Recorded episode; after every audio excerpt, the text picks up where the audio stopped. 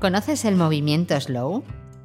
Nace en 1986 en la Plaza de España de Italia y nace como protesta contra la apertura de un restaurante que todos conocemos de comida rápida. Fue el inicio del slow food.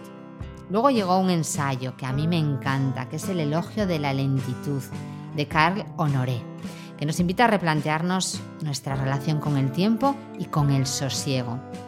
Fue el inicio del llamado Slow Life, la vida lenta. Soy Ana Fernández, directora de Vida Full.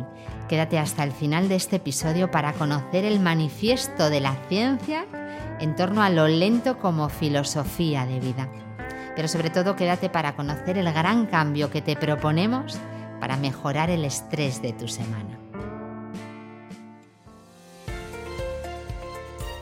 Lo que la ciencia dice. Ya sabes que todo lo que te contamos en este podcast tiene que ver con la ciencia, porque no todo lo que hay en torno al estrés vale. Sabes que hay mucho humo, hay mucho gurú y hay mucha autoayuda falsa. Así que la ciencia es nuestro filtro. Para que puedas entender el movimiento slow, el movimiento de lo lento, has de saber que en 2010 se crea el Slow Science, la ciencia lenta. Tiene un lema muy simple es que la ciencia necesita tiempo para pensar. Y te voy a leer algunas de las frases del manifiesto Slow Science, te va a encantar. Mira, dice así, somos científicos, no blogueamos, no tuiteamos, nos tomamos nuestro tiempo. No nos malinterprete. Decimos sí a la ciencia acelerada de principios del siglo XXI. Decimos sí al flujo constante de publicaciones en revistas revisadas por pares. Decimos sí a los blogs de ciencia. Decimos sí a la creciente especialización y diversificación en todas las disciplinas. También decimos sí a la investigación que retroalimenta la atención médica y la prosperidad futura, porque todos nosotros científicos estamos en este juego. Sin embargo, sostenemos que esto no puede ser todo. La ciencia necesita tiempo para pensar, la ciencia necesita tiempo para leer y tiempo para fallar. La ciencia se desarrolla de manera inestable, con movimientos bruscos, con saltos impredecibles, pero al mismo tiempo se arrastra en una escala de tiempo muy lenta, para la que debe de haber espacio y para la cual se debe hacer justicia.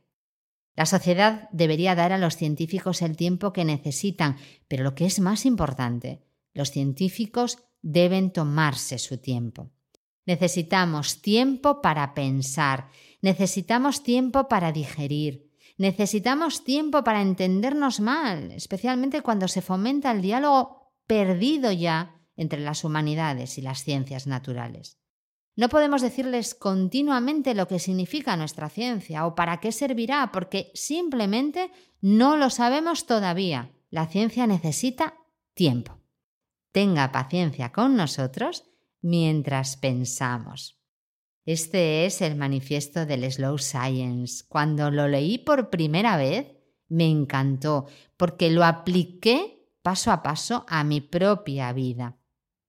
El movimiento slow no es ir lento, es decir sí y decir no, es saber lo que necesitamos, dándonos tiempo a nosotros mismos para pensar y para digerir. Me encanta. El cambio de la semana. Si a ti también te ha removido el manifiesto del Slow Science, el gran cambio que te proponemos en Vida Full, es que hagas tu propio manifiesto para tu vida slow. Estamos en época de vacaciones, que nos estresan más todavía, porque queremos convertirlas en el slow del año y no tenemos capacidad para ello.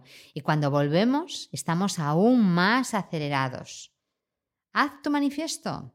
¿A qué dices sí? ¿A qué dices no? ¿Y qué necesitas? Escríbelo y enrócate en tener paciencia contigo mismo y contigo misma mientras te tomas tu tiempo para pensar. Será bueno para tu estrés y para tu vida plena. La próxima semana te traeremos otros cinco minutos que te llevarán al gran cambio en tu estrés.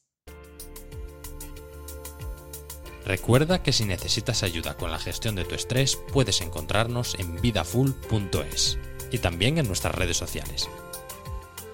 Suscríbete y así no te perderás ningún episodio. Nos escuchamos la semana que viene.